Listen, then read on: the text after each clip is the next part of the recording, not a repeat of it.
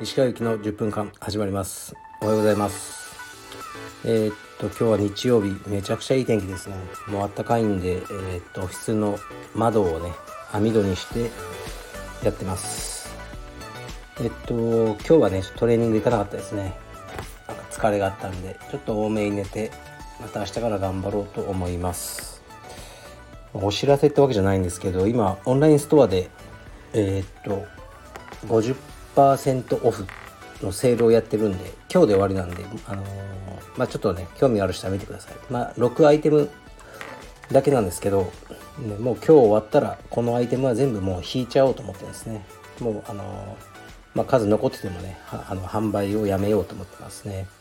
なんでかというと多分お気づきの方もいると思うんですけどオンラインストア今全部英語表記にしたんですよね。えー、っとまあ、もしかしたら見にくいなと思ってる人もいらっしゃると思いますが一応まだ告知はあんまりしてないんですけど海外発送対応にしたんですよ。であのまあそういうわけで、ね、海外からも買っていただけるようにしてであんまりねそのシステムがねベストではないんですね。海外からだと日本で作ったクレジットカードかペイパルしか使えないんですね。でやっぱり中国の方とかペイパルってほとんどね持ってらっしゃらないらしいんで厳しいと思うんですがまあちょっとねどれぐらいやれるかあのやってみようという感じですね。はい。ではレターに参ります。レターいつもありがとうございます。ラジオ楽しみにしています。石川先生も日々トレーニングをしていると、思いますがシューズやウェアにこだわりはありますか、えーこのブランドのシューズを毎回買っているなどあれば教えていただけると幸いです。そうですね。ないですね。残念ながら。で今は僕その腰痛にいいとされる靴みたいなの履いてるんですね。はっきり言ってあんまりかっこいい靴じゃないんですけどどういう形状かというとそこがね丸くなってるんですよ。だから普通に靴を置くとつま先とかかとが地面につかないです。真ん中で。まあ一本下駄ってありますよね。ああいうイメージですね。なんかあれは極端な例ですけど。だからそういう風になってて後ろにあの後傾したり前傾とかできない靴はね常にまっすぐ立たないとグラグラしちゃうっていう靴を履いてて。まあ安いんですよ。1万円もしないような靴で。それでね日々生活してトレーニングも普段も全部それにしてるんですよね。単純に腰痛にこういいとされてるから。まあ効果の方はねよくわからないんですがトレーニングもそれでやってますね。でウェアはねあのこれまた宣伝になっちゃうんですけどカルペディエムのジャージですね。あれの上下でやってます。あれでそのまま出かけてそのままトレーニングしてそのまま帰ってくる。感じですね。はい。じゃあ次行きます。お疲れ様です。一口馬主の質問をしたものです。え石川先生はカルペディエムの成長戦略かっこ実利かっこ閉じよりも己の思想を貫く方だということがよく分かりました。法人の成長戦略と経営者の思想世のニーズがシンクロした時に人は熱狂し爆発的な広がりが起こるのでしょうがカルペディエムにはそれは必要ないのでしょうね。実利よりも己を貫く姿は美しいと思います。今後もお体にお気をつけてご活躍ください。長文失礼しました。はい。ありがとうございます。これは昨日そういうレターがあったんですよね。いろんな人からお金を出してもらって道場を、ね、都内に出したらどうだみたいな。で僕はそういうのはいいですっていうふうに、まあ、昨日答えたんですね。それに対するまたレターですね。そうですね。己の、うん、思想を貫こうかなと思ってますね。はい、それもねやっと僕も40今5歳もうすぐ46歳なんですけど最近になって分かったことの一つではありますね。うん。やっぱり幸せな人生っていうのは自分の好きなことやってストレスなくだと思うんですよね。うん。なんかお金持ちのね知り合いとかいっぱいいるんですけど、ねまあ、裁判とかしまくっててそういうのには全く僕は憧れないですね。はい。もう平和に楽しく生きて別に世に名を残そうとかももう今は思ってないですね。はい。次いきます。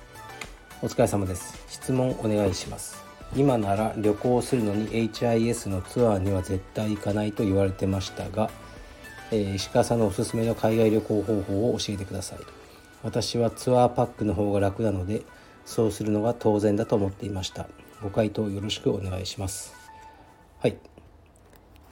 そうですね。まあ僕もその若かったんでねその HIS とか使っててその新婚旅行行ったんですよね。でまあめちゃくちゃ安いんですよ。だから本当にねお金がない、ね、若い時はありがたいですね。でも結構まずそのホテルねツアーだったんでイタリアとスペインに行ったんですよね。ホテルがもうボロボロのが多くて水が出ねえとかなんかそういうのが多かったんですよ。で朝飯あるじゃないですかホテルの。普通ロビーで食べるんですけどなんかね HIS 組だけ別なんですよ。窓がない会議室とかで。あの明らかにそれ朝飯食う場所じゃないんですよね。でそこにテーブルにテーブルクロスもなく会議室のテーブルみたいのになんかカラッカラのハムとかパサッパサのパンとかが置いてあってっていうのが連日続いてやっぱきつかったですねあれは。で観光もうんどんどんねいろんなとこ行くんですけどちょいちょいお土産屋を挟んでくるんですよ必ず。ですまあそこで何か買わせてお土産屋からまあキックバックをもらってるんでしょうね。だからもう行きたくもないお土産屋になんか1日2回ぐらい連れて行かれてたんじゃないですかね。とりあえずここに寄りますみたいな。まあトイレ休憩の代わりにみたいな感じなんですよね。でもちろん何も買わないんで。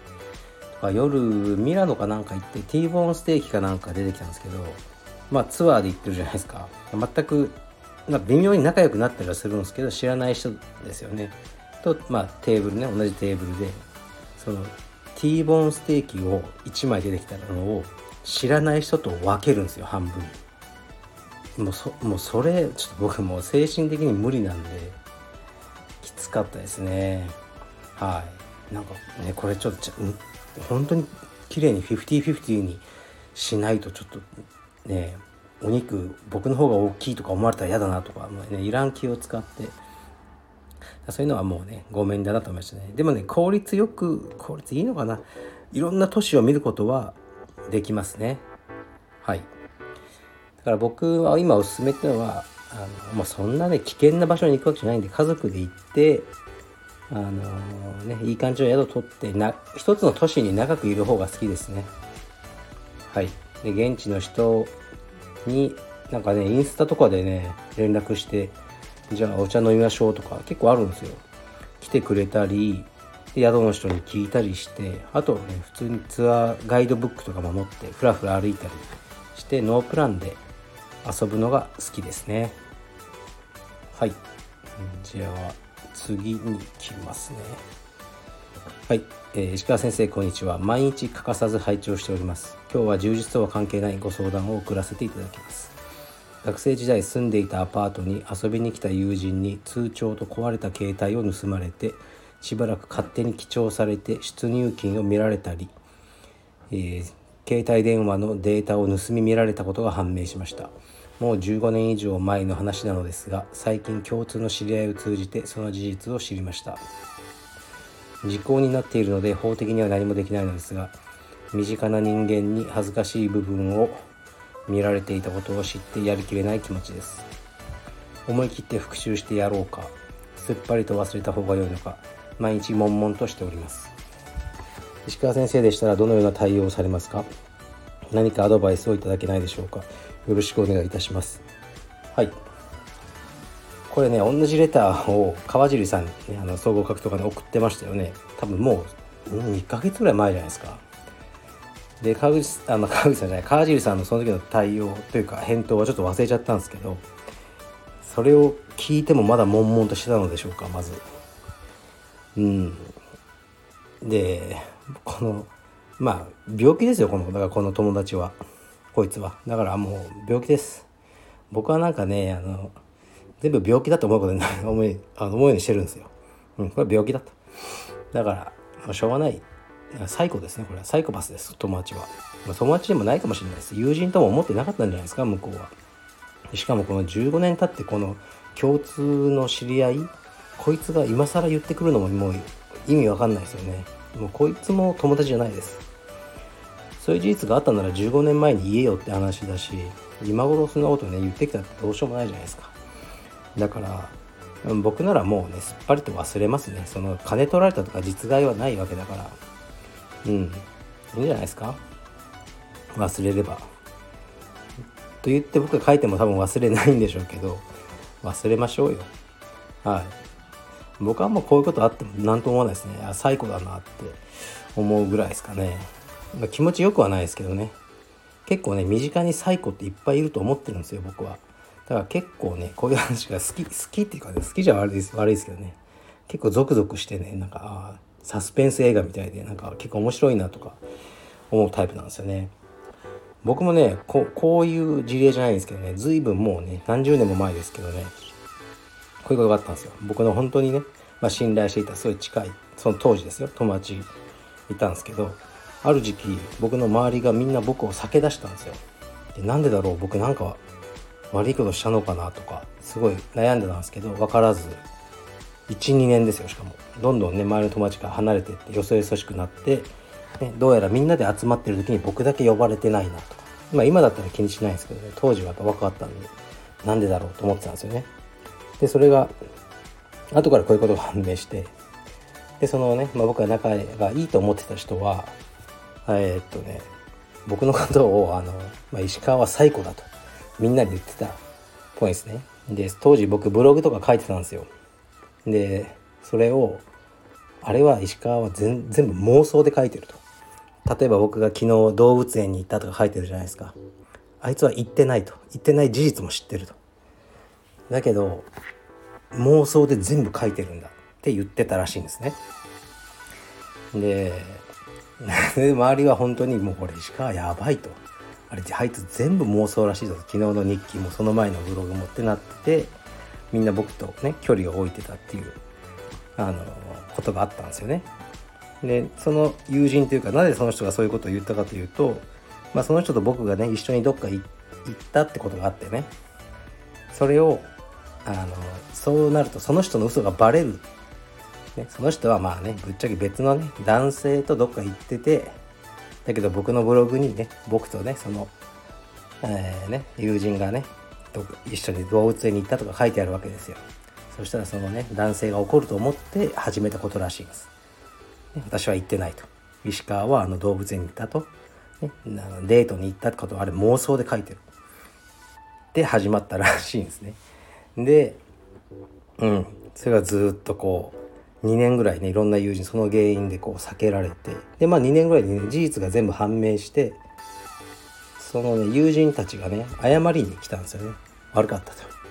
すっかり騙されてたと。本当にねもうやばいやつ思ってた。でもね僕ねやっぱねその時はうん。あそっか。なんだって言ったんですけどやっぱね心の中で許せなかったんですよね。だからその時の友人全員切りましたね。はい。それからも年賀状とかたまに今でも来たりしますけど届いて1秒後に破り捨ててますね。うん。だからそれでいいんじゃないですかね。